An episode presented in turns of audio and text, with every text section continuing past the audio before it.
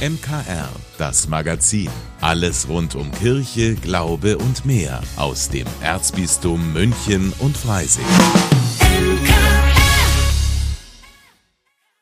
Heute mit Ivo Makota. Auch in dieser Woche gibt's wieder eine druckfrische Ausgabe der Münchner Kirchenzeitung, die in dieser Woche nicht nur wieder viele lesenswerte Beiträge hat, sondern sich auch in der neuen Ausgabe mit einem Thema beschäftigt, das an uns oft ja vorbeischrammt oder einfach ausgeblendet wird. Bei mir ist es mein Kollege und stellvertretender Chefredakteur der Münchner Kirchenzeitung, Florian Ertel. Servus Florian. Long time no see. Ganz meinerseits, Ivo. Grüße. Schön, dass du da bist. Hallo. Du Florian, ich habe es ja gerade erwähnt. Ähm, ihr denkt in der neuen Ausgabe in dieser Woche an Menschen und Krisen, die man jetzt nicht mehr so unbedingt auf dem Schirm hat. Mhm. Ja, der Anlass ist der Weltmissionssonntag am nächsten Sonntag. Mhm. Ähm, der nimmt heuer ja in Nahost äh, Bereich in den Blick, also Länder auch wie äh, Libyen, Syrien, aber auch Ägypten zum Beispiel. Mhm. Und darüber hinaus gibt es ja an so vielen Orten der Welt, jetzt mal von den aktuellen Krisen wie jetzt Israel oder auch die Ukraine abgesehen, so viele Brennpunkte, so viele Unruheherde, ja. wo Menschen auf der Flucht sind, wo kriegerische, kämpferische Auseinandersetzungen herrschen und da mal ein bisschen den Blick drauf zu werfen wieder, dass es neben dem, was sozusagen in den Hauptnachrichten läuft, so viele ja, Brennpunkte gibt auf dieser Erde. Das ist vielleicht mal das Anliegen dieses Schwerpunkts aus dieser Ausgabe. Ich finde ja immer so, wenn man die Nachrichten guckt, das ist ja echt schon teilweise ein Overflow. Erst war es Ewigkeiten Corona, dann die Ukraine, dann kam jetzt Israel dazu. Warum findest du es denn wichtig, dass man eben noch andere Länder noch ins Visier nimmt, die jetzt vielleicht nicht so omnipräsent jeden Tag sind? Ja, es ist vielleicht die Schnelllebigkeit der offiziellen, sage ich mal, Nachrichtenwelt. Also mhm. wenn wir das jetzt nach wenigen Tagen beobachten, die Ukraine zum Beispiel ist jetzt schon ziemlich aus den Hauptnachrichten herausgefallen. Da sieht man, wie schnell so etwas geht. Ja. Ähm, aber wenn ich sozusagen so Fakten habe, wie eine Viertelmilliarde Menschen hungert, mhm. das ist so ganz nebenbei, das geht bei uns im Alltag so ziemlich unter. Natürlich kann nicht jeder der, der Retter der Welt sein oder sowas, aber zumindest für uns Christen, und dazu ist vielleicht auch so ein Tag wie der Weltmissionssonntag wieder mal ganz gut, sich mhm. das ins Gedächtnis zu rufen. Wir als Christen haben vielleicht auch eine Verantwortung in einer gewissen Weise, dass man eben auch da wieder mal hinschaut, sich dessen bewusst macht. Es geht auch da, wo Menschenrechte eben nicht äh, eingehalten, nicht umgesetzt werden. Schauen wir nach Afghanistan. Wie geht es den Frauen da nach zwei Jahren Taliban-Regime? Mhm. Schauen wir nach Mittelamerika, wo zum Beispiel die Jesuiten, die Universität geschlossen wird, der Orden verboten wird von einem Regime ja. und so weiter und so fort. Es gibt ja auch viele Länder, Ivo, wo die Kirche tatsächlich so der letzte Rettungsanker für die Menschen ist. Das ist ja nicht wie bei uns hier, wo wir im Säkularen uns langsam verlieren, sondern das ist ja tatsächlich eine der wenigen Institutionen, die den Menschen dann auch noch vertrauen. Und da geht es um ganz andere Dinge. Da geht es ums nackte Überleben. Und ja. vielleicht das mal wieder vor Augen zu halten, ja, das tut vielleicht auch mal uns hier ganz gut. Ja, auf jeden Fall. Aber es geht ja nicht nur um Krisen, hoffentlich in der neuesten Ausgabe. Ihr habt ja noch ein paar andere schöne Beiträge. So ist es. Wir als Christen sind natürlich auch trotz allem optimistisch. Ja. Oh. Und jemand, der das sehr gut auch vermitteln kann, das ist zum Beispiel der Kapuziner Paulus Terwitte. Mhm. Bruder Paulus ist einer der bekanntesten deutschsprachigen Kapuziner, ein Medienprofi. Wer zum Beispiel am vergangenen Sonntag mal im ZDF den Fernsehgottesdienst vielleicht mal reingezwitscht hat, der hat gesehen, dass er ihn gehalten hat.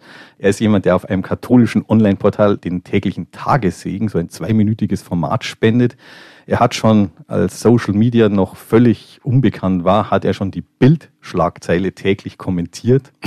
Also er ist wirklich ein, jetzt sage ich mal etwas salopp, ein Hans Dampf in allen Gassen. Ja, aber ist doch gut. Und er ist jetzt hier in München im Kapuzinerkloster St. Anton in der Isarvorstadt und er ist dort der Hausobere geworden und er soll sich auch um die Wohltäter des Ordens kümmern, also Fundraising machen. Okay. Und darüber hinaus hat so ein Mann natürlich auch als alter Netzwerker viele Bereiche, wo er sonst noch tätig ist, auch in den Medien. Und wir haben ihn besucht, wir stellen ihn mal vor und er wird auch, nehme ich an, in der Zukunft auch öfters bei uns hier in der Kirchenzeitung auch mit aufscheinen. Ja, vielleicht auch bei uns hier im MKR. Das klingt auf jeden Fall sehr interessant. Vielen Dank, lieber Florian. Das und mehr lesen Sie in der aktuellen Ausgabe der Münchner Kirchenzeitung. Jederzeit mit der Michaelsbund-App als E-Paper, ganz bequem nach Hause geliefert oder in und an vielen Kirchen hier bei uns im Erzbistum. Egal auf welchem Weg. Wir wünschen viel Spaß und eine gute Zeit beim Lesen. Danke dir, Flo. Danke dir, Ivo. Ja, es ist ganz schön kalt geworden in den letzten Tagen. Nach diesem XXL-Sommer ja, bis quasi Mitte Oktober. Für alle, die von der Sonne immer noch nicht genug haben, gibt es deshalb heute Abend eine neue Folge unseres Reisewarnung-Podcasts. Bei mir sitzt meine Kollegin und Moderatorin des Podcasts, Brigitte Strauß. Sag mal, Brigitte, wo geht's denn diesmal hin? Ja, schön warm ist es in Ägypten allemal. Ich habe es extra für dich mal nachgeschaut. So um die 30 Grad hat's da jetzt. Aber das ist natürlich nicht das Thema, über das wir in der Reisewarnung sprechen. Es ist ja die zweite Oktoberfolge und es gibt ja immer zwei Folgen pro Monat zu einem Land. Wer wissen will, wohin man in Ägypten fahren kann, der hört sich am besten nochmal die erste Oktoberfolge an. Da erzählt der ehemalige SPD-Fraktionsvorsitzende Franz Marget unter anderem, was man dort unbedingt alles anschauen sollte. Diesmal, also in der Folge, die heute rauskommt, geht es um die Frauen in dem muslimisch geprägten Land und natürlich auch um die aktuelle Situation. Boah, das waren jetzt ganz schön viele Informationen auf einmal. Nochmal der Reihe nach. Es geht also nach Ägypten und in der ersten Folge hat man auch was über touristische Ziele erfahren.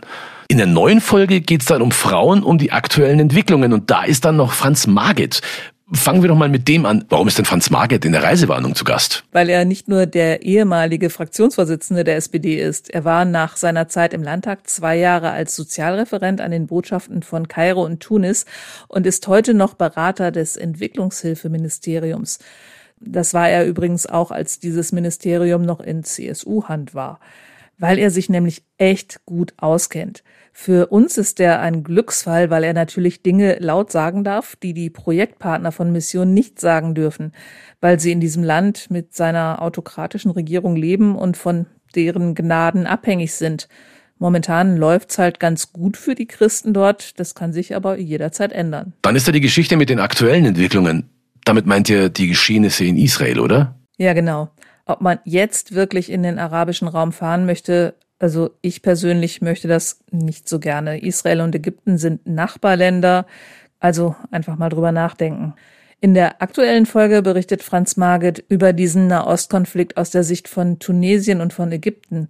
Und da hat uns schon einiges erstaunt. Im tunesischen Sprachgebrauch existiert das Wort Israel ja schlechthin überhaupt nicht. Es gibt keinen Staat Israel, so. schon gleich gar keinen Staat, den man völkerrechtlich anerkennen könnte, sondern Israel heißt in Tunesien das zionistische Gebilde. Also etwas, was da ist, aber nicht da sein sollte. Ja, ja. Ja, und dann erklärt er eigentlich sehr nachvollziehbar, wie es zu der aktuellen Lage kommen konnte und warum ihn das nicht überrascht, dass es genau jetzt passiert ist. Und natürlich, dass das alles barbarisch und wider die Menschenrechte ist, darüber sind sich ja alle einig. allerdings, da bleibt ja jetzt nur noch die Frage nach den Frauen in Ägypten. Worüber redet ihr denn da? Ja, Frauen in einem muslimisch geprägten Land, darüber rede ich mit zwei Männern. Außer Franz Marget ist ja auch noch Monsieur-Redakteur Christian Selper mit von der Partie. Haben wir ja auch eben schon ganz kurz gehört in dem Ausschnitt. Wobei die beiden durchaus etwas zu berichten haben. Zum einen erzählt Christian von einem Bischof, der Projekte unterstützt, in dem Frauen lernen, ihre Rechte einzufordern, denn qua Gesetz gibt es in Ägypten die Gleichberechtigung von Mann und Frau. Und dass es in einer christlichen Schule in jeder Klasse eine Klassensprecherin und einen Klassensprecher gibt, das erzählt er auch, damit auch die kleinen Herren der Schöpfung schon mitbekommen, dass die Mädchen was zu sagen haben. Und auf der anderen Seite erzählt Franz Marget davon, dass es für eine Frau schon schwierig ist, vor Gericht zu ziehen. Zum Beispiel nach einer Vergewaltigung oder wenn eine Mutter ihr Kind vor einer Beschneidung schützen will. Auch so ein Thema, wo es in Ägypten zwar langsam besser wird, aber noch lange nicht gut ist. Ja, vielen Dank, liebe Brigitte.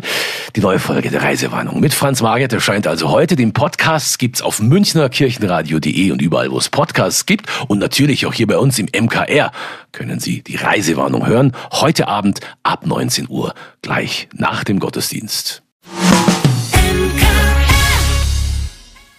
Ottfried Preußler wäre in dieser Woche 100 Jahre alt geworden. Ja, und genau deshalb gibt's gerade tolle Neuauflagen seiner Bücher. Zum Jubiläum wird auch in der kommenden Woche in der Allerheiligen Hofkirche untermalt von Musik Krabat gelesen.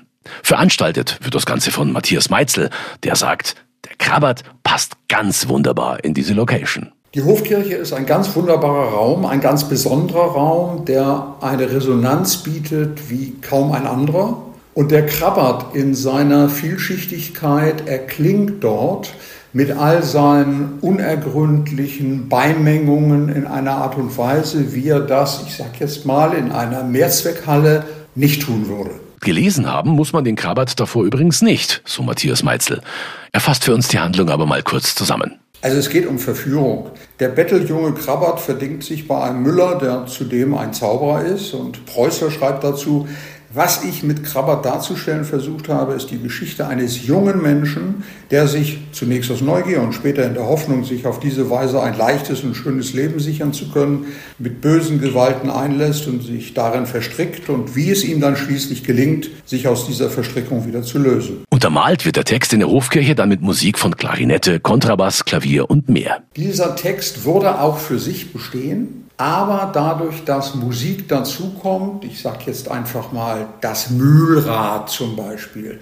Das Mühlrad wird durch zwölf Töne dargestellt und dadurch die Unauflösbarkeit dieses Mühlrades ganz besonders musikalisch betont. Ja, und die Botschaft, die in Krabat steckt, ist aktueller denn je. Wie Krabat selbst ist jeder von uns gefährdet, sich aus Not, innerer Verstörung, aber auch aus Eigennutz mit bösen Gewalten, wie Preußler sagt, einzulassen. Denken wir an Drogenabhängigkeit und an den gerade wieder grassierenden Rechtsextremismus.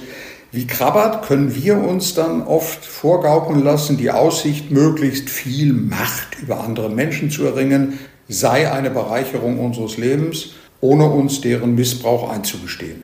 Termin für die Vorstellung ist übrigens der 25. Oktober, also Mittwoch kommender Woche. Ja, und neben der Musik freut sich der Veranstalter vor allem auf eines. Dass ein Text, der bisher, soweit ich weiß, immer vor allen Dingen gelesen worden ist, still gelesen worden ist, nun vorgelesen wird. Mit all den Betonungen und all den verschiedenen Sprachfärbungen aufgrund der verschiedenen Akteure, die es da gibt. Das gibt ihm eine Plastizität, die vielleicht nicht so lebendig wird, wenn man es nur für sich alleine zu Hause im stillen Kämmerchen liest. Wer jetzt Lust bekommen hat auf Krabat in der Hofkirche, bitte notieren, kommenden Mittwoch, 25. Oktober ist es soweit. Das Ganze findet um 19.30 Uhr statt. Karten bekommen Sie zum Beispiel bei München Ticket und allen bekannten Vorverkaufsstellen oder ganz einfach jetzt bei mir.